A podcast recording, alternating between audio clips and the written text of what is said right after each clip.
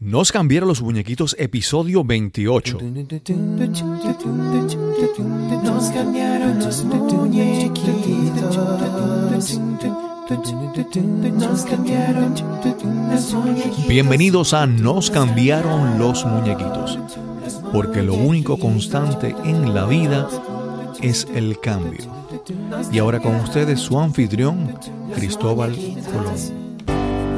Saludos, mi nombre es Cristóbal Colón y esto es Nos cambiaron los muñequitos, el podcast donde hablamos sobre cómo manejar el cambio, cómo adaptarnos y cómo reinventarnos. Ese es el episodio número 28 y hoy conversamos con Elizabeth Lara Caputo. Elizabeth es una coach transformacional, fundadora de la compañía 4D Associates con sede en Florida. Elizabeth nos comparte su historia de evolución desde su niñez en Panamá hasta sus más recientes logros como coach. Además nos habla sobre su idea de cómo lanzarse a crear un podcast. Esperamos que disfruten ese interesante episodio.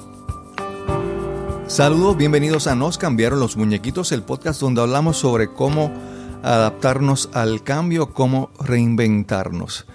Mi nombre es Cristóbal Colón y hoy tenemos un episodio nuevamente con una llamada a distancia remota. Y antes de presentar a nuestra invitada, presento a nuestra coanfitriona hoy, Marieli Silvet. Saludos Marieli, ¿cómo estás? Hola Cristóbal, contenta de acompañarte y contenta de poder conversar con nuestra invitada especial de hoy. Sí, sí, sí, sí.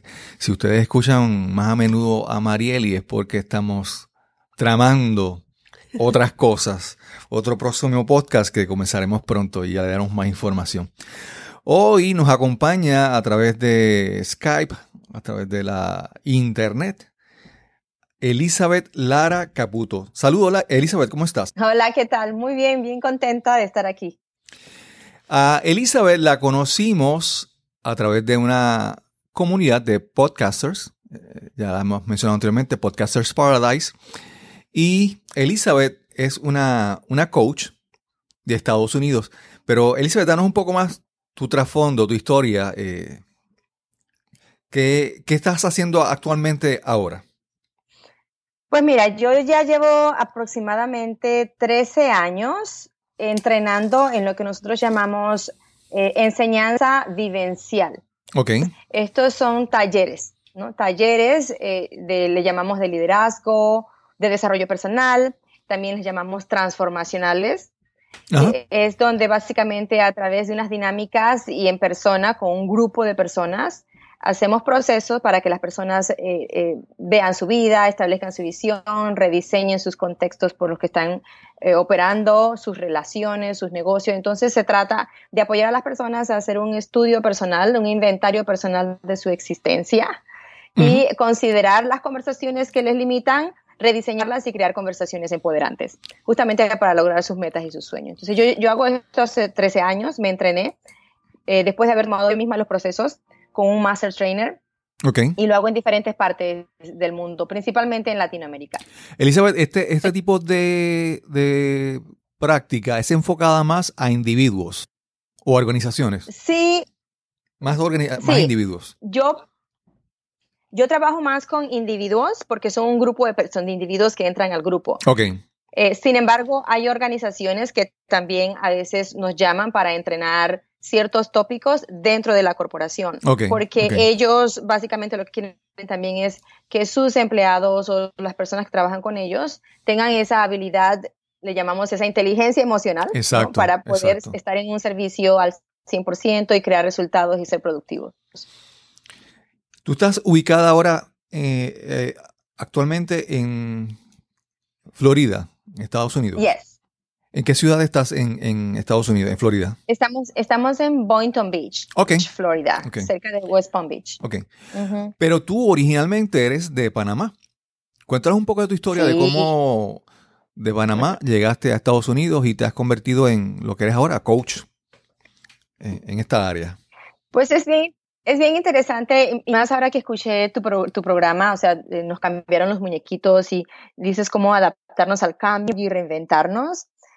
Inmediatamente me llevó a mí misma a mi vida, ¿no? Porque creo que es, es ideal esta conversación, porque parte de donde yo estoy ahorita tiene que ver con ese constante adaptarme al cambio y, y reinventarme.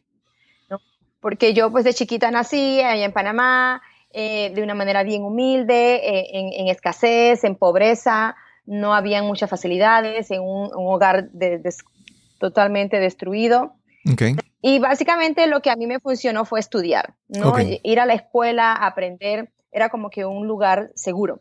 Uh -huh. Entonces allí yo lograba ver, mi autoestima subió en base a mis aprendizajes. Entonces para mí la educación fue vital, porque fue lo que usted también, eh, me, me bequé para luego llegar a la universidad, aprendí inglés en la secundaria, desde pequeñita. Uh -huh. eh, yo había decidido debido a algunos consejos que yo quería aprender y hablar en inglés. Okay. Así que ya tenía esa semillita en la cabeza, ¿no? De, de crear algo distinto.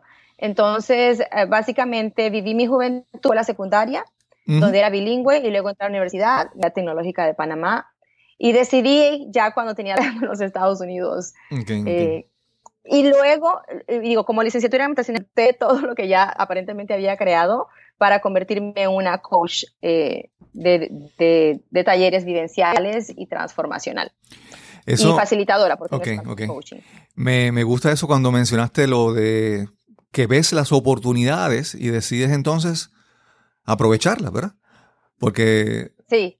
muchas personas a veces están acostumbrados a ver las oportunidades y están tan enfocados en su, como tú mencionas, en sus pensamientos limitantes, en sus en su trasfondo histórico de lo que ha sido su vida, que no pueden ver las oportunidades, simplemente están ciegos, ¿verdad? Tienen como que están desenfocados por completo. O las ven, pero no las aprovechan. Exacto, exacto. Entonces, la diferencia es ver la, la oportunidad, reconocerla y entonces dar los primeros pasos para, para entonces trabajar con esa transformación, ¿verdad? Lo que uno quiere alcanzar. Y entonces, en ese aspecto, pues tú como coach, te, te enamoraste de ese proceso y veo que eso es lo que, lo que haces con, tu, con tus clientes. Sí, sí, definitivamente. Y, y, es extraordinario porque ver a las personas notar lo que no habían notado, uh -huh. descubrir lo que no habían visto o por fin reconocer lo que habían estado evadiendo, porque sí. existen diferentes, ¿no? O están ignorándolo o están evadiéndolo. Y cualquiera de las dos revelaciones es espectacular, porque Exacto. con las herramientas y el empoderamiento y una conversación honesta, porque eso es vital, uh -huh. una conversación honesta, entonces las personas pueden decidir tomar acción, ¿no? Y para tomar acción necesitan hacer un cambio de, de conversaciones de, en la cabeza, de creencias. Sí, algunos le, le, le, usan el término de un cambio de paradigmas. Uh -huh.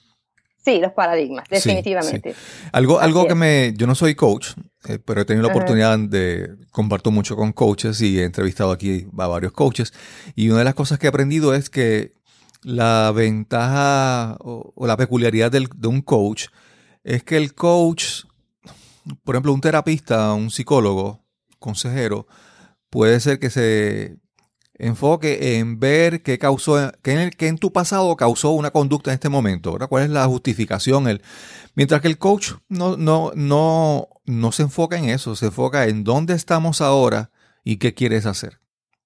Y es a partir de este momento, pues mira, ¿qué es lo que tú deseas hacer con tu vida? sí, y suena fácil y a la vez no es tan fácil. Uh -huh. Por eso es que nosotros eh, eh, le llamamos, inclusive te, te, digo, nosotros hemos logrado una acreditación con la Certified Coaches Alliance o la Alianza de Coaches Certificados para poder entrenar coaches en lo que nosotros llamamos transformative coaching o coaching transformativo. Uh -huh. Porque sabiendo la psicología de cómo las personas, eh, de todos modos, a pesar de tener toda la información, no toman acción, no uh -huh. se mueven y no crean resultados tiene que ver un poquito con esta parte donde todavía estoy con mis paradigmas, con mis creencias limitantes, todo lo que me inventé de mi pasado todavía tiene poder a pesar de que ya sé que no, no, no lo... No, no lo es, no es verdad. Claro. Entonces, parte del coaching transformativo, no nos vamos a detener en tratar de curar lo que pasó en el pasado. Exacto. Definitivamente eso es algo terapéutico. Eh, sin embargo, y a la vez, cuando estamos con una persona que parece no tomar acción, no moverse, no crear los resultados, no podemos evitar hacer la pregunta, ok, ¿qué es la creencia que ahorita mismo te está limitando y traer a la conciencia eso que está en el subconsciente para Claro. que entonces ellos mismos al verlo digan, ah, ok, es que estoy operando con lo que me pasó hace tiempo atrás. Exactamente. Entonces, ¿qué tiene que ver lo que está ocurriendo ahorita con lo que te pasó en el pasado? Ah, pues nada, es solamente un reflejo, ¿no? Ok, entonces, ¿qué eliges? Entonces, moverse de espacio va a requerir tener la habilidad de mirar que estoy reaccionando al pasado, no estoy en el presente. Claro. O sea, no hay manera que una persona se mueva a tomar acción si no tiene la habilidad consciente de saber desde dónde está operando. Ok. Entonces, nuestro coaching da un poquito de claridad a, a la persona para que se haga dueña de sus acciones y no siga en reacción al pasado. Ok. Sí. Elizabeth, todo lo que mencionas, yo pues lo conozco de primera mano, pues yo también soy coach. Y, pero para las personas que nos escuchan, a veces esto sue- suele sonar un poco abstracto. Yo sospecho que en los 13 Ujú. años de experiencia que llevas trabajando con el coaching transformacional, debes tener muchos testimonios, muchas historias de personas que han logrado cambios dramáticos a través de, de este proceso de coaching transformativo. ¿Puedes contarnos algunas de esas experiencias? Pues la verdad son muchas y en lo personal te puedo hablar de, pues, de mi vida, es una de ellas, ¿verdad? O sea, yo ahora mismo estoy en una experiencia de vida extraordinaria. Si hay algo que a mí me preguntaron hace mucho tiempo atrás, cuando yo estaba tomando decisiones, era, y justamente empezando mis procesos, era, y pues de todo, después de todo, ¿qué tú quieres? ¿Tú quieres ser mamá? ¿Quieres ser entrenadora? ¿Quieres ser empresaria? ¿Quieres ser esposa? ¿Qué quieres? Elige. Y yo dije, pues todo. Y entonces terminé creando todo. No, sí, e- entonces eso es parte de la conversación que yo tengo con las personas y he logrado ver personas que salen de los procesos y hace tiempo que querían abrir su empresa, abren su empresa o se van a viajar donde siempre quisieron. Eh, mi mamá quería viajar y también lo logró. Ella estuvo en los procesos y ten- tuvo un desarrollo personal muy importante Ok. de su sanación, inclusive física. También uno de los grandes ejemplos que yo uso es que mi esposo tiene más años que yo en esto, tiene 22 años aproximadamente de haber estado en estos procesos. Ujú. Y muchos, muchos de sus amigos de estos procesos de hace 20 años eh, somos muy cercanos. Y cada uno de ellos, te puedo decir sin, sin, sin equivocarme, tienen una vida donde no solamente tienen resultados extraordinarios, es decir, empresas, negocios importantes, posiciones importantes, eh, abundancia, sino que to- todos están en una línea de contribución. ¿no? no solamente lo lograron para ellos, sino que todos están en algún área de ayudando a la educación, ayudando a personas con necesidad. Entonces son como, evidencias no solamente de logros personales, sino de también de cómo nos volvemos líderes también eh, sociales ¿no? en la, en la claro. sociedad. Algo, algo que me llama la atención es cuando mencionas que te preguntaron qué tú querías y tú dijiste todo y tú fuiste clara en lo que querías. Y es que muchas veces no nos sentamos o no nos colocamos en la posición de preguntarnos qué es lo que realmente queremos.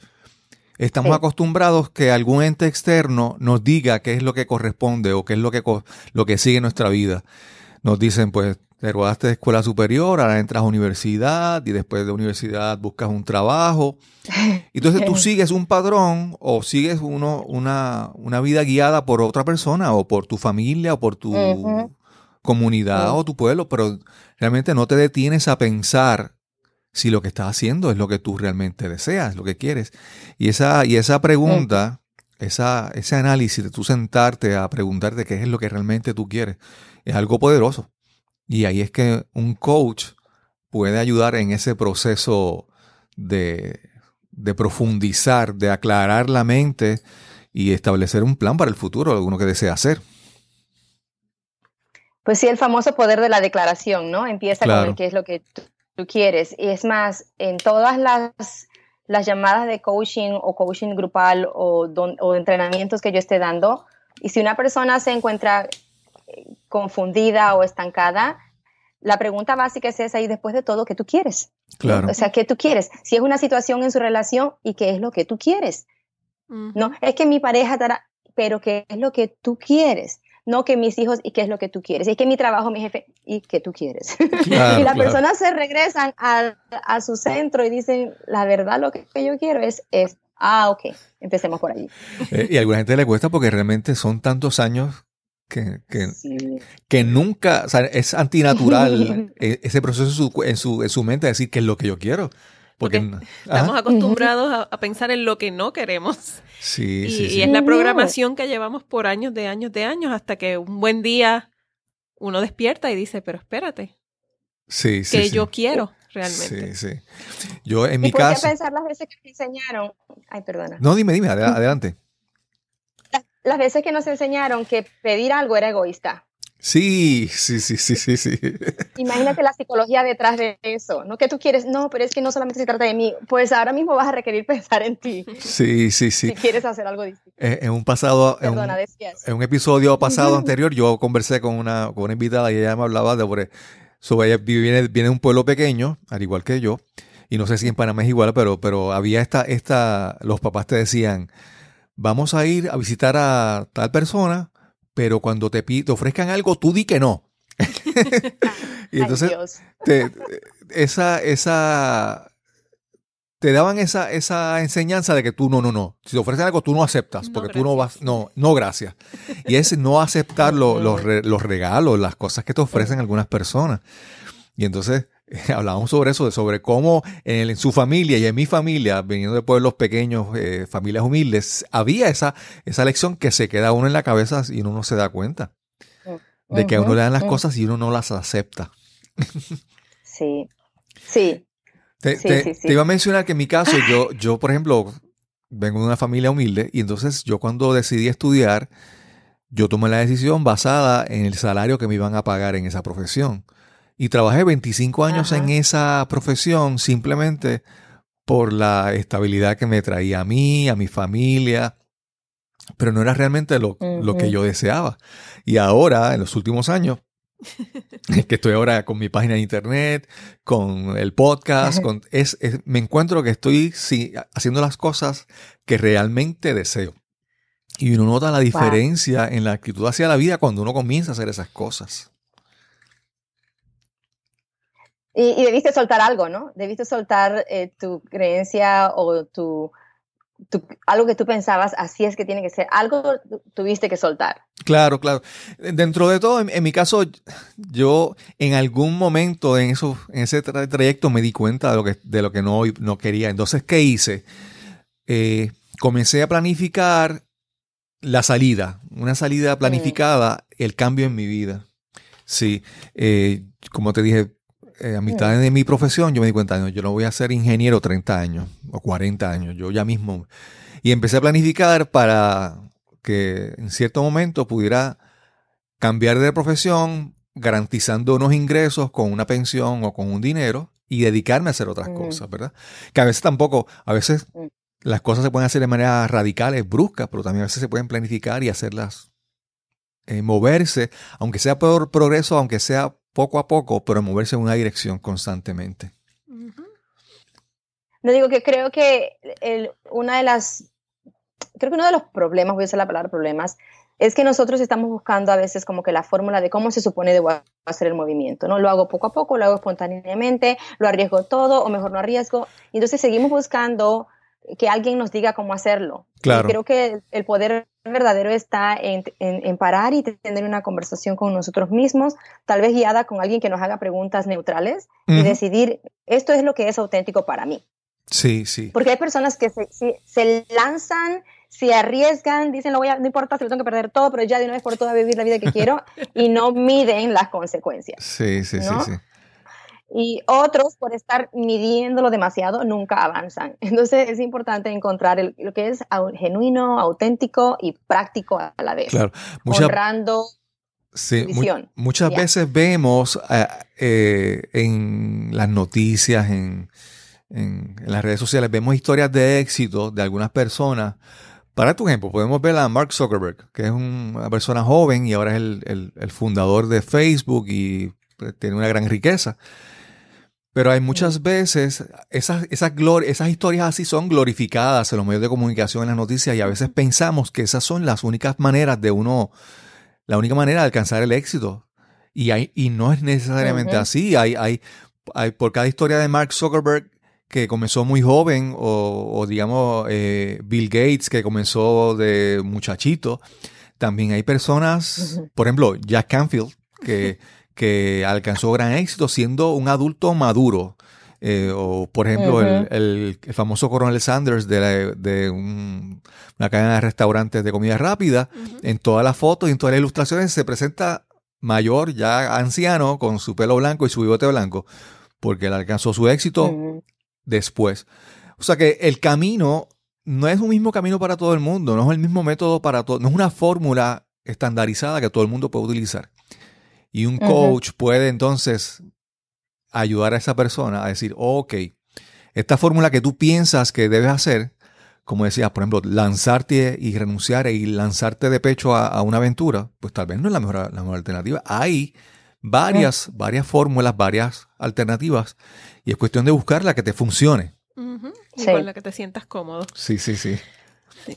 En- Sí. en- hace un momentito, mientras hablabas de, de lanzarse, de, lanzarse de pecho, había alguien aquí al lado señalándose como que yo, yo.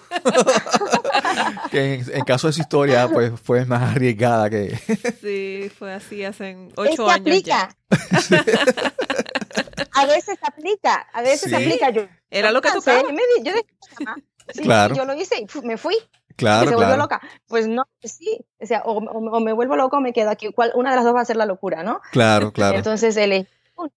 Y sí pagué precios. Claro que se pagan precios. Claro, Esa es otra. Donde quiera, la decisión que tomes, vas a pagar algún precio y tienes sus recompensas. Mientras más Exacto. consciente estés de cuál es el precio que estás pagando por, y por qué lo estás pagando, qué le estás sacando de provecho, entonces inclusive vas a tener más libertad para tomar las decisiones y una sensación de satisfacción, donde no tienes Claro. que estar cuestionándote ni andar explicando tu locura, sino más bien, ah, ok, tiene sentido porque Sí, sí. mínimo estoy claro hacia dónde voy. Y hay algo importante y es que aún en situaciones que uno puede pensar que son malas, uno puede aprender. Hay, eh, u- uno, yo, yo una de las cosas que acept- ah, me he aprendido de mí es que yo no puedo descartar mi pasado porque parte de ese pasado me hace quien yo soy hoy. Y parte de, por ejemplo, tal vez yo trabajé tantos años en un sitio y, y no me gustó, pero algunas destrezas aprendí ahí, algo me llevé, alguna experiencia. Y eso es la base en lo que estoy hoy yo creado, construido, lo que soy hoy yo realmente. O sea que no puedo rechazar o de, o, o de, o no, no apreciar, exacto, no, no, no puedo descartar lo que he sido en mi vida. No, es, es todo eso, soy yo ahora. Y ahora pues puedo hacer lo que quiera con toda esa e- equipaje intelectual y emocional que me acompaña. Pues mira, nosotros decimos o se dice que somos una conversación. Exacto. O sea, es, nosotros somos la narrativa que elegimos ser, lo que nos inventamos. Entonces, en ese mismo pasado del que tú estás hablando, puedes usarlo para lo que sea. Puedes usarlo para destruirte, como puedes usarlo para recrearte. claro. Entonces, el, el poder está en la historia que me estoy inventando acerca de los eventos del pasado. Y esas historias que me estoy inventando tienen el poder de diseñar mi futuro. Entonces, la perspectiva y mis interpretaciones de los hechos son vitales y reconocer eh, que estoy interpretando y que no es una verdad te da el poder de cambiar la interpretación. O sea, Sí, es, es sí. bien valioso ese nivel de conciencia que es parte con lo que a nosotros nos encanta trabajar. Es, ah, no es que es así, es que es un cuento tuyo y si te funciona, úsalo, pero ni siquiera a veces estamos conscientes de la historia que nos estamos contando en la cabeza. Sí, sí. Hay algo que yo, de las cosas que hice cuando decidí hacer el cambio, lo primero que hice fue entrar a Toastmasters. Es una organización Mm. sin fines de lucro para aprender a, aprender a hablar en público. Y estoy aquí haciendo un podcast porque eso lo que aprendí, lo que aprendí en Toastmasters me empuja a estar aquí. Y una de las cosas que he encontrado en Toastmasters es que, por ejemplo, hay, hay gente que dice que cuando va a hablar en público no encuentran nada. Por ejemplo, si van a hablar de, sus de sus historias o de su vida, como que no encuentran nada interesante que decir. Y yo digo, sí, hay cosas interesantes, hay historias en tu vida. Tú simplemente tienes que mirar en tu pasado historias y encontrar la lección. Y encuentras esa lección y la puedes compartir. Pero la gente a veces como que eh, miran a su vida y, y como que quieren hasta olvidarse de algunas cosas. Y no, en todo eso hay grandes lecciones que, que si tú las compartes con alguien, pueden ser de utilidad. Y es reconocer que en tu vida, como tú dices, hay historias, reales, no las que te inventes en tu cabeza, no, y busca las historias que realmente, porque quien tú eres hoy ocurrió de, de algo que te pasó, alguna lección que aprendiste, y entonces esas historias personales, reclamarlas y decir, soy yo, por ejemplo, yo tuve una, una niñez de humilde, de pobreza, pues no, no tengo que ocultar eso, al contrario, esas cosas me ayudaron a darme la fortaleza de carácter, a darme la motivación que tengo hoy para, para ser lo que soy, ¿verdad? Y entonces Sí. es encontrar eso en la historia de uno y aceptarlo y, y a- usarlo a favor de uno, no, no en contra, no esconderlo.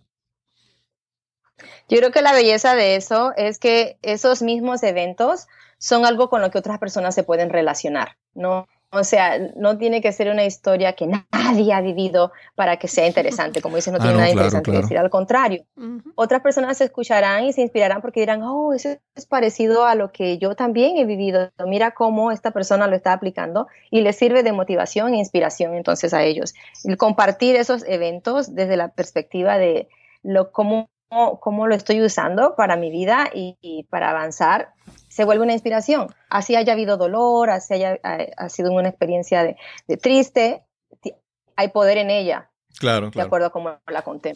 Elizabeth, entonces esa parte de querer compartir una historia, querer compartir las lecciones aprendidas en la vida, lo aprendido en, en todo nuestro caminar, por ejemplo, en mi caso, pues obviamente me ha, me ha llevado a lanzarme con este podcast y yo sé que tú también estás considerando, por eso nos conocimos en, en Podcasters Paradise, porque tú estás considerando Ajá. entonces tú como persona y posiblemente en tu empresa moverte en esa dirección de, de expandirte al medio del podcast que te permite llegar a muchas más personas, compartir tu historia y tu conocimiento con otras personas. Háblanos un, un poquito sobre, sobre ese, ese deseo tuyo de expandirte en esa, en esa Ajá. área. Pues sí, una de las cosas que me atrajo muchísimo cuando escuché la conversación acerca de lo que es un podcast, yo he escuchado varios y me ha parecido interesante y valioso. Eh, Sin embargo, no había visto el poder que tiene para, como plataforma, ¿no? Para llevar a muchas más personas el mensaje. Ujú.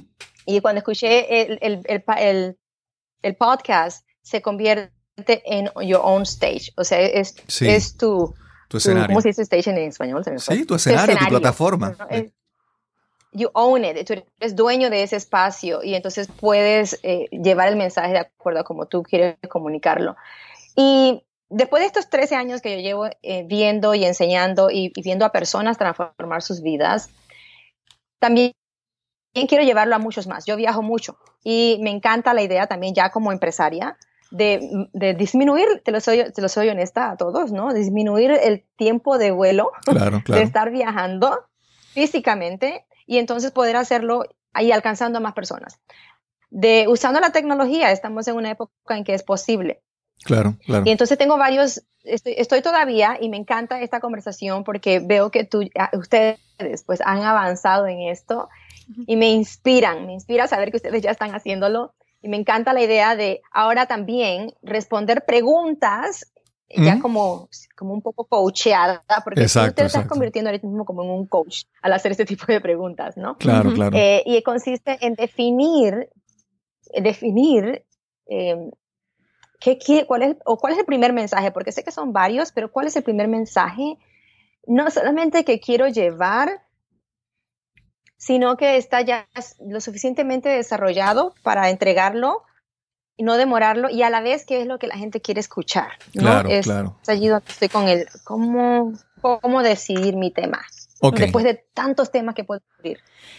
Elizabeth, y, y ya que tú estás en esta comunidad, te voy a hacer una pregunta de un término que, que tú debes conocer bien. ¿Quién es tu avatar? Ay, esa Ah. es la pregunta. Sí, mira, a ver. Esto es para todos los que están escuchando y algún día quieren Sí. hacer algo. Sacar el tiempo para hacer el trabajo correspondiente, para lograr algo, es el primer paso. Exacto. Definitivamente no vamos a llegar a ningún lado si no sacamos el tiempo. Y justamente es allí donde estoy, no donde, a ver, Eli, necesitas estructurarte para justamente hacer esto. ¿Quién es tu avatar? ¿Cuál es el niche? Y todo eso hablando del avatar, lo que a mí se me ocurre así espontáneamente, ya para empezar a darle forma, es Dice, ahí me trabo porque enseguida pienso en varias personas. Es, es una mujer Ajá. mm, de aproximadamente treinta y pico de años, o entre Ok. 30 y 40 me imagino, que es mamá, Madre. Ajá. eh, eh, casado, soltera, no sé, allí todavía no lo he definido, Ok. y que se siente estancada y también eh, tiene anhelos y deseos que necesita recuperar su, su, su confianza, su poder Ajá. para manejar todo lo que tiene que ver con su rol de madre y mujer Ok. y esposa. Claro. Mira, algo, algo bien importante del definir lo que es el avatar para las personas que, que nos escuchan y no conocen lo que es el concepto de avatar es que cuando uno va a crear un producto, un contenido, un podcast, por ejemplo, uno define en la mente un personaje que uno crea y cuando uno va a estar llevando el mensaje, uno como que le está hablando a esa persona. Y entonces eso le permite a uno aclarar cómo va a ser mi mensaje, a quién quiero llegar. Y te quería decir que parte de la dificultad del, de escoger esa persona, el avatar, es que nosotros queremos complacer a todo el mundo. Nosotros quisiéramos ser Sí. que todo el mundo nos ame y que, le- que lo que digamos sea eh, un éxito. Y no siempre es así. Hay que reconocer, y esto lo he aprendido en Toastmasters, que muchas veces yo digo algo en una reunión, alguna presentación, y a alguna gente no le gusta, pero a alguien, tal vez a una o dos personas, yo les llegué y conecté y e hice una gran diferencia en su vida cuando me escucharon. Y es reconocer eso, es reconocer que no, que no necesariamente puedo, le puedo gustar a todo el mundo. Aquí en Puerto Rico decimos que nadie es un billete de 20 dólares. Tú no le gustas a todo el mundo. Y soltar eso es el primer se- paso. Y lo, y lo disfrazamos, porque por lo menos yo digo, no, lo que pasa es que no quiero excluir a nadie. ¿no? Ah, es que me sí. siento como que no estoy sirviendo a los hombres y los esposos y los hombres que, pero igual esa es una manera de decir, ay, no quiero que los otros se enojen y no piensen que estoy- no estoy pensando en ellos, quiero ser popular, ¿no? Sí, Exactamente, es una sí. manera de decir. Y Sí. no quiere decir que cuando escoges ese avatar de esa persona que mencionaste de mujer de 30 a 40 años, eso no quiere decir que otra, otra, otra audiencia no te disfrute. Posiblemente sí. Claro. Pero el momento Mm. de tú decidirte cómo vas a hablar, sí es importante para ti. Pero el, hay, hay- nosotros tenemos una, una- hay una amiga podcaster de aquí en Puerto Rico que la entrevistamos hace un tiempo y, y su podcast se llama Bichacul. es un nombre que suena como que raro en Puerto Rico, ¿verdad? Eh, fuerte. Ajá. Pero ella es bien clara en su mensaje. Entonces, Ah. y es enfocado también a mujeres. Yo lo escucho de vez en cuando, porque de vez en Mm. cuando hay cosas que le puedo sacar provecho. Eso no quiere decir, ¿verdad? Que el escoger la, la audiencia, el avatar, limita. No, al contrario. Pero te ayuda a trabajar con lo que tú Mm. quieres presentar. Y ella, Sí. algo que le ha llevado a su éxito es que está muy clara en quién, a quién ella le habla. Y ella dice que ella se habla a sí misma cuando tenía 10 años menos. Ah, Entonces, wow. ¿Ves? La-. Lo poderoso que es. Cada, cada mensaje que ella da es como, si yo tuviese este conocimiento hace 10 años atrás, pues ella le habla a esa Sí. mujer que cumple con ese perfil. Y, Wow. y te invito entonces a, a- tal vez, eh, no sé si conoces a alguien con las descripciones de ese avatar que me diste, esa mujer eh, casada o soltera, que es madre, que está estancada. No me tienes que decir el nombre, obviamente, Sí, sí, por si lo va a escuchar ujú. Pero enfócate, enfócate en una persona, en, en- Sí. en una amiga, en a lo mejor un pariente, alguien que, que te gustaría ayudar, porque muchas veces cuando nosotros escribimos y, y queremos compartir el mensaje, a veces estamos pensando en ese alguien que nos importa y que le queremos ayudar, y eso hace que el mensaje sea más poderoso y, y no va a ayudar a una persona, va a ayudar a muchas Claro, que están en la misma situación. Sí. Algo también es que muchas veces pensamos, cuando definiste ese avatar, esa persona, mujer de 30 40 años, automáticamente uno empieza a buscar en su mundo físico alrededor de uno las personas que cumplen ese, ese requisito. Y tal vez consciente o inconscientemente uno dice, ay, pero es que no hay tantas, o no hay tanto. pero eso es, estás mirando el, el- el mundo del podcast y el mundo del internet con las reglas del mundo físico que no, no son necesariamente No igual.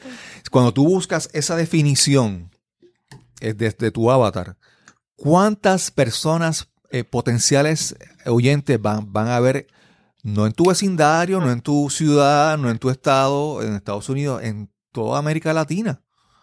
Y entonces Ah, tú te das cuenta que, wow, hay mucha gente, mucha gente. Y, y aparte de la, de la, de la cantidad, cuánto, cuánto, cuán, cua- cualitativamente, cuánto puedo aportar yo a la vida de esa persona. Que no es algo que puedes Wow. cuantificar. Y eso hace realmente una gran, una gran diferencia. Pues mira, esta es la primera vez que me tomo en serio la, la, la, la pregunta. Ajá. Cuando digo me tomo en serio es que yo he intentado sentarme a escribirlo eh, con la guía de cuál es tu avatar, ¿no? Y ahí empiezo a escribir y no- como que no me sale, sin embargo, el, el haber, el estar forzada a decirlo ahorita a través de una pregunta directa, me llevó a, ok, ahí va, salió. Y entonces cuando dices que vamos a empezar a traer y me, y me pongo a mirar que me salió esto, ya no solamente porque yo lo tenía en mente, sino porque justamente he atraído a personas, a mujeres, amigas, Ujú. que, que ahorita que lo veo es el mismo perfil. Claro, no lo había claro. visto y que me han pedido apoyo porque la situación, que el- los hijos, que el esposo y que ellas cómo se sienten. Y entonces es como, no puedo creer, y, y ya escribí los nombres, aunque no los voy a mencionar, Ajá. de no solo una, Claro, claro. varias que han Sí. dicho Eli, hello. Y entonces no solamente me han llamado, yo he sentido algo internamente, y ahí eso es otra cosa, y he dicho, oye, ¿cómo estás? Y pum, me salen con la información. Y es como que en algún momento cuando declaré podcast y que quiero llevar algo, como dices tú, sí estoy atrayéndolos. Definitivamente. Perfecto. ¿Y, y qué anhelan? Ah, la pregunta, el qué tú quieres. ¿Qué quieren esas chicas? ¿Qué, ¿Con qué quieres que, la, que- Wow. que tú las ayudes? Qué tremenda pregunta. Wow. Ellas quieren sentirse poderosas, quieren sentirse que tienen manejadas sus emociones y que tienen claridad para responder ante cualquier situación. Y lo digo porque eh, las veces que hablamos están emocionalmente en breakdown, en- en- están decaídas emocionalmente, se sienten confundidas, se sienten sin poder, se sienten desorientadas eh, y entonces necesitan claridad interna para poder tener las conversaciones que necesitan tener con sus hijos, hacer acuerdos específicos con sus parejas, pero por sobre todas las cosas, tener una sensación de, de poder personal en medio de lo que estén pasando. Ya no es tanto solucionar el problema o la situación, sino esta sensación de soy capaz de mirar con claridad lo que necesito en vez de estar hundida en esta desesperación que estoy teniendo. Elizabeth, te quiero hacer una pregunta. Cuando hablabas entonces de, de la mujer de 30, 40 años, ¿estás hablando de personas, de mujeres que hablan español o hablan inglés, que viven en Estados Unidos, que viven en América, a- América Latina, o son mujeres que son hispanas que están viviendo en Estados Unidos? ¿Has- ¿Has pensado un poquito sobre eso? Sí, no, fí- fíjate que si lo respondo así directamente, más mujeres hispanas en Latinoamérica. No he pensado en la geografía en sí, en sí, pero, sí- Ujú. pero sí sé que son de Latinoamérica la mayoría. No, te pregunto porque obviamente tienen situaciones diferentes, ¿verdad? Personas, mujeres hispanas en Estados Unidos encuentran unos retos diferentes a que cuando, a- aun cuando están en su, en su país natal, ¿verdad? Eh, los retos y las Se le situaciones. agrega, sí, Exacto, exacto. sí, se le, Eh, se le agrega. Y a la vez la sensación de, de, de power, de no tener poder, ajá, de sí, sentirse desesperados, de no tener el control de la vida, es, es, es humano, ¿no? Sin embargo, las mujeres tienen una conversación, pienso yo, de los roles que necesita cubrir, eh, las lleva a un punto de, de ya no quiero seguir con estos roles y entonces se confunden y, y- y pierden poder, entre claro, otras claro, cosas. Claro. ¿Y qué pueden aprender de ti estas mujeres a través de ese podcast que deseas crear? ¡Wow! Te Qué duro. buenos que son ustedes. ¿Qué pueden aprender de mí? A ver, esto es bien interesante porque yo lo, lo- lo- escucho la pregunta desde la perspectiva de, ok, soy coach y tengo algunas herramientas, ¿verdad? Para apoyarlas. Y a la vez escucho desde, espérate, yo también sé de lo que estoy hablando, es mi experiencia también de vida, ¿no? Exacto. No estoy tan lejos de saber lo que es sentirme desesperada, confundida, sin poder. y a la vez haber usado las herramientas que yo he usado para poder salir yo también. Entonces, lo que pueden aprender de mí es, uno, que sé, eh, tengo una idea de lo que es estar parada en un espacio de confusión o de falta de claridad o de pretender que no está pasando nada cuando en realidad sí está ocurriendo algo en el fondo. Y eh, las herramientas que yo uso para apoyar a las personas tienen que ver con eh, los paradigmas con los que estamos operando, eh, las técnicas de lo que yo llamo honestidad radical. Yo soy también certificada como coach y entrenadora de honestidad radical, que son unos conceptos y unas prácticas que apoyan a la persona a hacerse clara de su realidad versus sus historias y entonces les ayuda a, a, hacer acuerdos mucho más específicos. También tenemos, pues también tengo dentro del, arsenal de herramientas de 4D Associates un modelo exclusivo llamado 4D, que es por eso es que se llama 4D, que es el de relaciones cuatrodimensionales, donde apoyamos a las personas a, a, llevar un proceso en el que logran llegar a, en sus relaciones a tal nivel de alianza, de afinidad, de compatibilidad, que se sientan que están en lo que llamamos en inglés partnership, la que realmente estamos en un partnership, estamos realmente en una relación de igualdad y de apoyo. Y eso para cualquier relación, con la pareja y con los hijos, básicamente. Eh, Elizabeth, hay algo, hay una, hay una imagen que yo uso para, yo, yo siempre, una de las cosas que digo es que hay en, el mundo, en la vida, hay tres, hay tres tipos de personas. La, primera persona es la que cuando abre una puerta, cruza una puerta, la mantiene abierta para que el que pase, el que viene después pase. Está el que abre la puerta y la cierra y sigue, sin importarle si venía alguien detrás. Y están las personas que cruzan un umbral, abren una puerta y cruzan y cierran la puerta para los que están detrás de ti, mm. ¿verdad? O sea, muchas veces cuando mencionas tu, caso, a veces uno tiene que pensar que uno es la persona que abre puertas mm. e invita a que otras personas entren y hagan el mismo, crucen por el mismo lugar que tú pasaste. Una de las cosas también que, mm. que, con lo del podcast es que las personas a veces piensan que para yo comenzar a hablar de algo tengo que ser un experto. Y puede ser un experto, ¿verdad? Pero hay varias categorías. Entonces hay, mm. una, hay una categoría que es, por ejemplo, la que yo me aplico, y es lo en inglés le diría que es un, leading learner.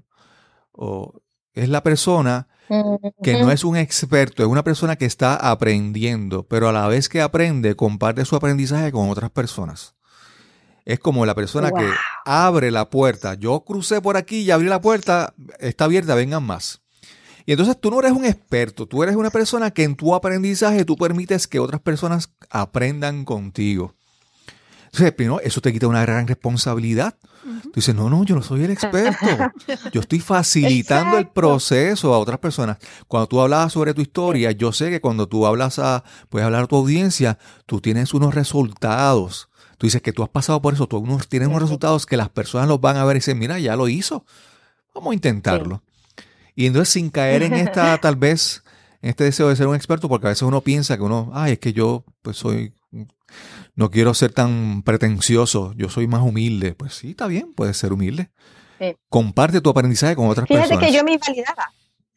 Eso es valiosísimo lo que acabas de decir, porque una de mis, las maneras en las que he estado estancada es validándome, porque yo quiero hablar también en esta, en esta conversación a los, como madre, como padre, ¿no? En medio de todo el rollo que tú estés manejando como persona y lo que sea que te haya pasado en el pasado y mientras logras aterrizar donde quieres llegar, tus hijos están allí y no puedes y no quieres dejar de mirar la responsabilidad y la oportunidad que está de tú lograr tu propia transformación sin afectar a tus hijos en el proceso. Al contrario, tener la habilidad de mirarlo. Entonces, yo lo que he hecho es que en estos 13 años he estado llevando récord. Mi niña, tengo una niña de 9 años. ¿okay? He estado llevando récord de cómo las distinciones transformacionales que nosotros manejamos se mueven en la vida de un ser humano a través de ella y lo que he aprendido. Entonces, lo que yo he escrito, porque estoy haciendo un libro que se llama, lo he llamado, no sé, tal vez cambie de nombre, God Give Me Wisdom. O sea, Dios dame sabiduría. Porque eh, una de las cosas que yo le quiero decir a la gente es justo lo que te acabas de decir. Yo no soy experta en niños, ni nada que tenga que ver con enseñanza infantil, pero sí soy experta en adultos y las cosas que cuentan que les pasó de niños que los tiene estancados ahora. Entonces mi mensaje es, mira, tengo una cantidad de cosas que los adultos dicen que les ocurrió de niños. Te voy a decir lo que estoy viendo está ocurriendo con mi niña. Solamente tiene nueve años. Yo no te puedo hablar de, de adolescentes ni te puedo hablar de hijos adultos porque no tengo yo la experiencia, aunque podría hacerlo y voy a entrevistar a muchas personas con esos niveles de experiencia. Pero lo que yo sí puedo compartir es lo que he po- podido aplicar en estos nueve años con mi niña, porque sé también el impacto que tiene quien soy como madre en su futuro como adulta. ¿no? Ok, ok. Entonces, esto para mí es valioso lo que acabas de decir. No soy experta, pero sí tengo un mensaje y tengo algo que comunicar que es valioso y les puede servir si lo quieren usar. Y acompañado con buenas intenciones, con los mejores deseos tuyos de aportar. No, es que para mí yo he visto mucha gente sufrir Sí, sí, y los sí. quiero felices. Claro. Dime. Elizabeth, eh, has hecho un trabajo excepcional. Eh, te lo menciono porque, según lo que me has compartido, ya yo estoy viendo que ya está tomando forma este proyecto. Ya, yo no sé si tú lo estás viendo allá, pero yo veo el nicho, yo veo ya el formato, ya veo el tema principal que has mencionado en varias ocasiones, el tema de las relaciones. Y, y lo de las técnicas de honestidad radical, a mí eso me parece algo maravilloso, que no es muy comúnmente conocido, Sí, pudiera sí, sí, sí. ayudarte a, a Sí. posicionarte y a diferenciarte. O sea, tienes aquí Ah. unos elementos bien valiosos que, que si quieres podemos continuar esta conversación fuera del aire, ¿verdad? Para, Por, sup- por supuesto que sí. pero, pero, eh, wow, me encanta. Este, una pregunta más. Ah, Pensando en, en tu avatar, ¿cuánto tiempo tiene tu avatar para escuchar un programa como este? ¿Cuánto tiempo tiene, perdón? Para escuchar un programa como este. O sea, eh, el que Ah. quieres crear. Sí. Yo pienso que no pasa de, de- de 30 minutos. Ok. Ok, ok. Eh, pienso que o lo está escuchando en, en rumbo al, al trabajo o, un ratito mientras está en la casa haciendo algo. Ah, no tiene una hora para escucharlo. Ok, Ok. ok. ¿Y con cuánta frecuencia? Ah, wow. Depende de su necesidad, pero podría ser una vez a la semana. Pero si es, si es algo bien vital, puede hasta abarcar tres veces a la semana. Claro, claro. Algo, algo que te quería decir es que, por ejemplo, estos son guías, ¿verdad? De, de establecen cómo uno va a hacer el formato, pero lo más importante es la calidad del contenido. Yo, yo escucho un, podcast de un caballero en Estados Unidos que es Jordan Harbinger. Él tiene sus podcasts y sus podcasts son una hora, hora, diez minutos. Pero cuando tú lo escuchas, eh, es oro. Todo el tiempo es oro. Y entonces tú escuchas y la ventaja del podcast es que te- es como si fuera un audiolibro, te permite, comienzas a escucharlo, te- eh, tienes que detenerte para hacer algo, lo pones en pausa, más adelante regresas y quedas en el mismo lugar. Entonces, esa, esa ventaja, obviamente sí, el, el formato de la ho- el tiempo, pero lo importante es enfocarse en tener contenido de calidad.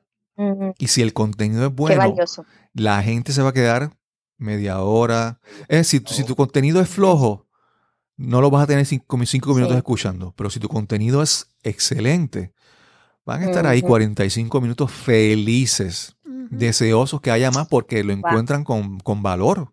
Y eso es lo importante, dar el, un gran contenido. Sí, si apelas a, a esas necesidades, a esas experiencias que, que tú has vivido y que sabes que ellas están viviendo también, definitivamente, pues no, no importa qué día de la semana van a ser el espacio para escucharte. Pero siempre es bueno tomar estas decisiones conociendo quiénes son ellas y lo que necesitan y lo que buscan y, cuál es su realidad. Claro, claro.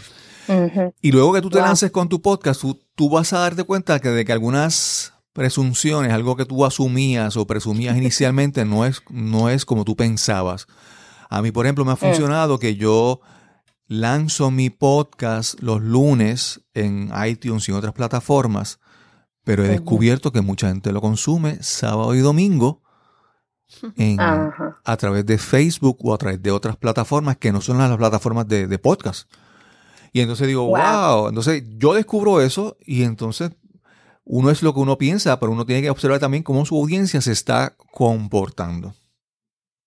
Otra, o- otro último asunto que te quiero ah, decir, en mi caso, por ejemplo, el podcast de nos cambiamos, cuando nos cambiaron los muñequitos surge en parte porque por la situación de Puerto Rico, sube la situación después del huracán María.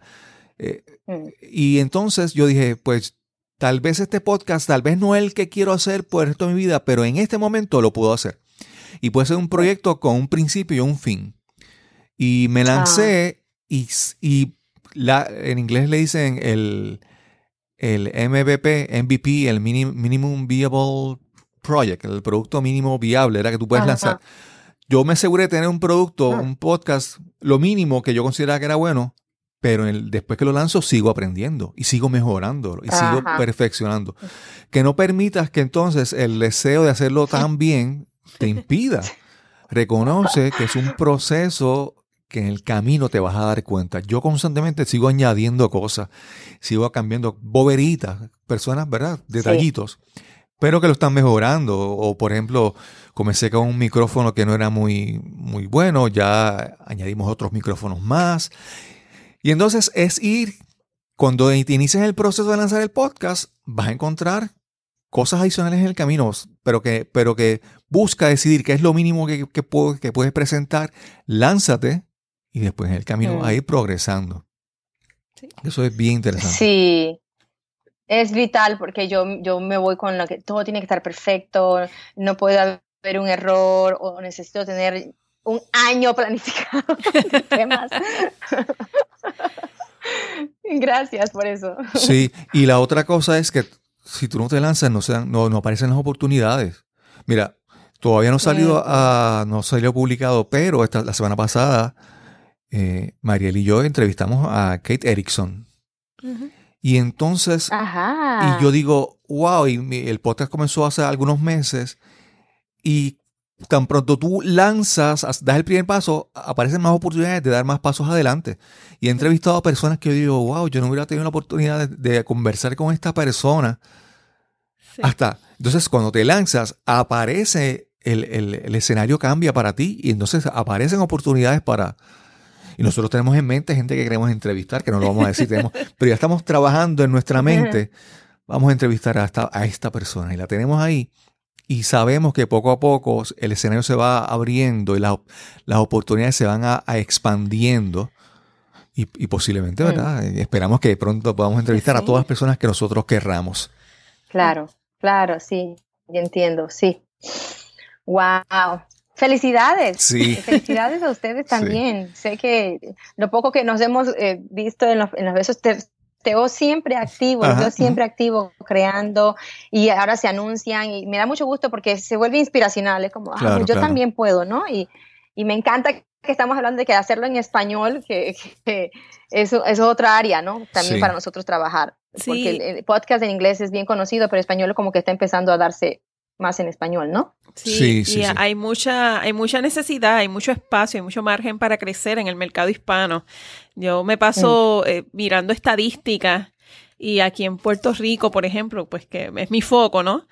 Pero lo que hay son como 300, apenas 300 bajitos programas contabilizados de podcast en español y, y lamentablemente, pues muchos de ellos son que son programas reempacados de, de noticias, de radio, que entonces ahora los lanzan como podcast, que pues no necesariamente es lo que nosotras conocemos como, como un buen programa de podcast. Ah, Y, y hay personas que me dicen, mira, eh, tú sabes, estamos esperando por programas buenos, o sea, de, de calidad, pero de Sí, contenido.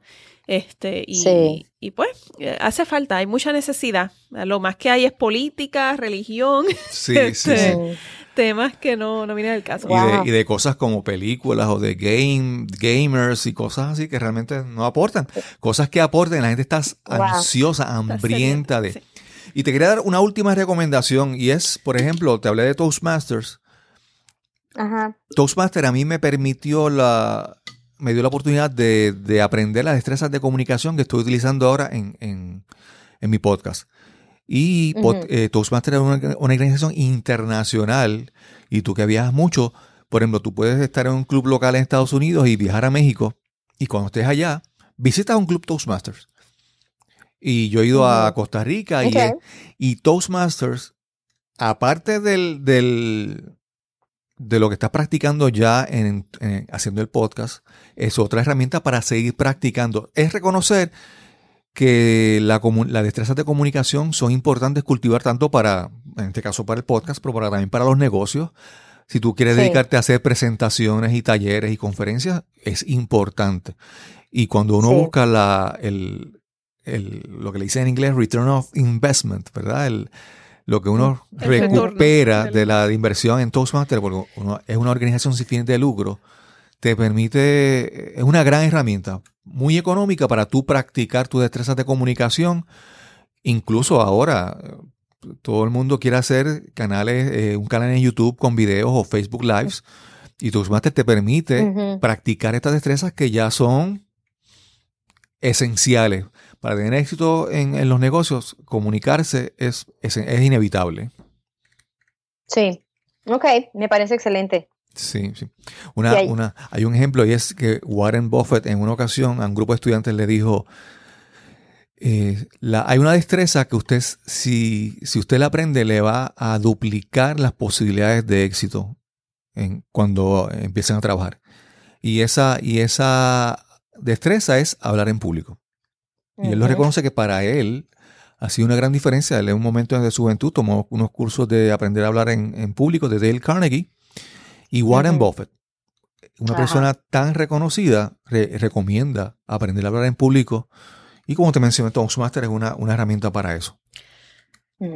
Perfecto. Sí. Acá hay un grupo y hace rato estoy con la idea de unirme porque son bilingües, Ah, entonces me va a apoyar muchísimo. Sí.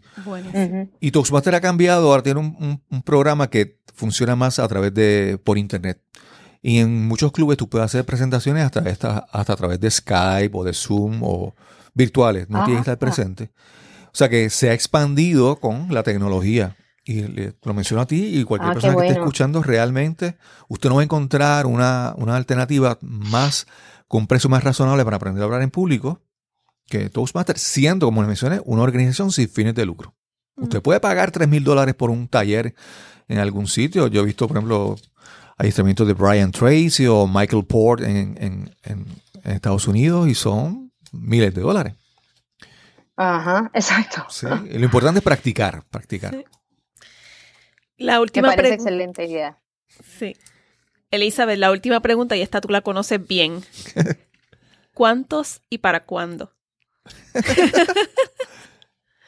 ¿Cuánto para cuándo? ¿Cuántos y para cuándo? Como diría J-Lo.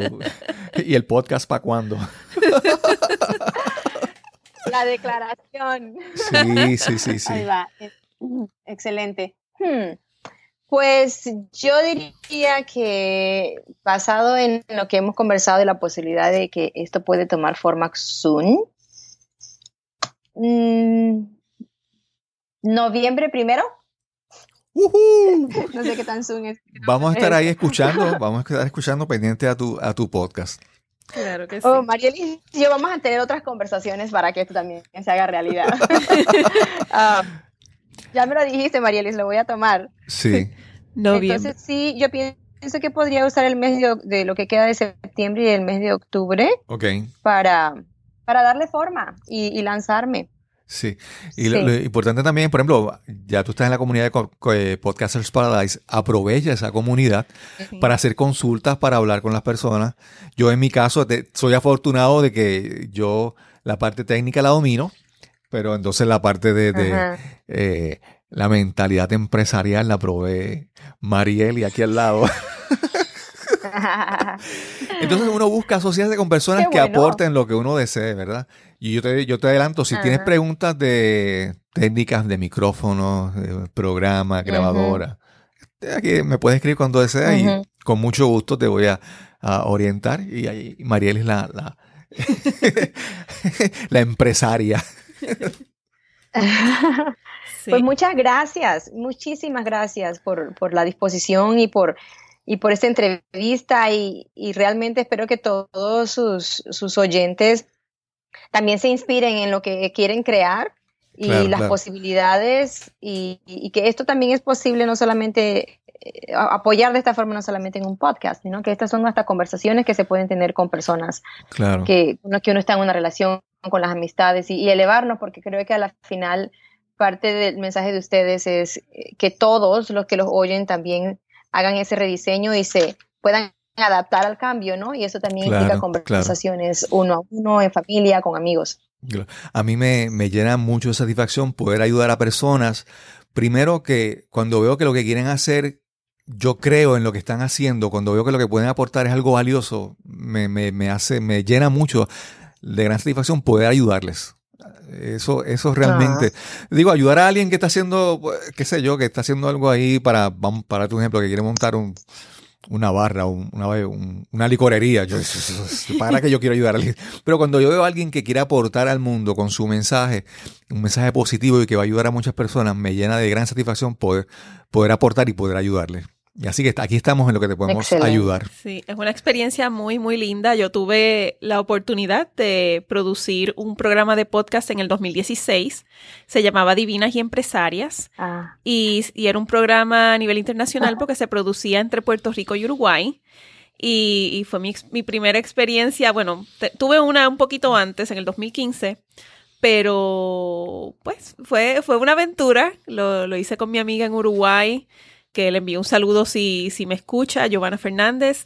Y, se, nos, se nos abrieron tantas y tantas y tantas puertas eh, en un año. Llegamos a producir, creo que fueron 48 o 50 episodios y están disponibles mm. algunos en SoundCloud y algunos en iBox. Pero, pero de nuevo, fue, fue un experimento que, que, iniciamos y nos fuimos perfeccionando y puliendo. A ella se le abrieron unas oportunidades increíbles. Después ella estaba en televisión en Uruguay y, ambas mejoramos muchísimo en, en, nuestras destrezas de comunicación. Mucha gente después me escuchaba y me decía, tú suenas a la radio. y, y, yo lo que hacía ah. era un podcast allí en mi casa en aquellos tiempos en pijama. Pero, pero pues, e, e, es muy lindo, es muy lindo y, y, después cuando uno empieza a ver el impacto que uno puede tener en las personas, eh, de repente habían unas personas de Miami que nos decían, nosotras siempre escuchamos su programa antes de empezar a trabajar. y, sí. Tú sabes, ese tipo de... Eh, eh, las personas las personas andan buscando esa voz que les, responda a su pregunta y, hoy cómo hago y qué hago. Y, creo que la tecnología nos, nos da la, oportunidad. Así que qué bueno que estamos juntos en esto. Sí, la, tú vas a darte cuenta que cuando hagas un podcast, la, la, el grado de conexión, el grado de intimidad que tú desarrollas con tu audiencia no se compara. Por ejemplo, si tienes un blog, una página de internet, a mm. cuando tú entonces lo haces por audio, que la persona se va a hacer ejercicio o está en su carro solo en el tráfico, está escuchando, desarrolla un grado de conexión, de intimidad con esa persona que no se logra con otros medios. Incluso con video, con YouTube, tú tienes que estar ahí mirando a la persona, viendo el video, pero cuando tú, cuando tú te vas en, con audio solamente, en los momentos más específicos, como te mencioné, por ejemplo, tú sales a correr, a hacer ejercicio, estás escuchando un podcast y en ese momento Estás procesando información, conectando con esa persona de una manera increíble. Elizabeth, muchas gracias por haber aceptado esta, esta invitación, participar en nuestro, en nuestro programa. Gracias por todo lo que aportas. Y esperamos pronto poder escuchar tu, tu, tu, podcast con muchas ansias y sé que mucha gente se va a beneficiar de lo que tú tienes que decir. Ay, muchas gracias. Gracias a ustedes por la oportunidad y felicidades también. Y claro que sí, seguimos en comunicación. Bueno, nos veremos, nos escucharemos, perdón, en el próximo episodio de Nos cambiaron los muñequitos. Hasta luego. Gracias, Elizabeth. Muchas veces antes de comenzar un proceso de cambio tenemos que plantearnos una pregunta. Y esta pregunta es, ¿qué es lo que realmente yo quiero?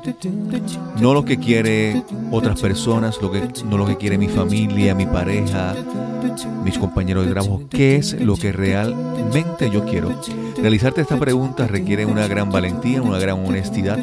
También contestarla y ejecutarla, ponerla en acción, requiere una gran valentía.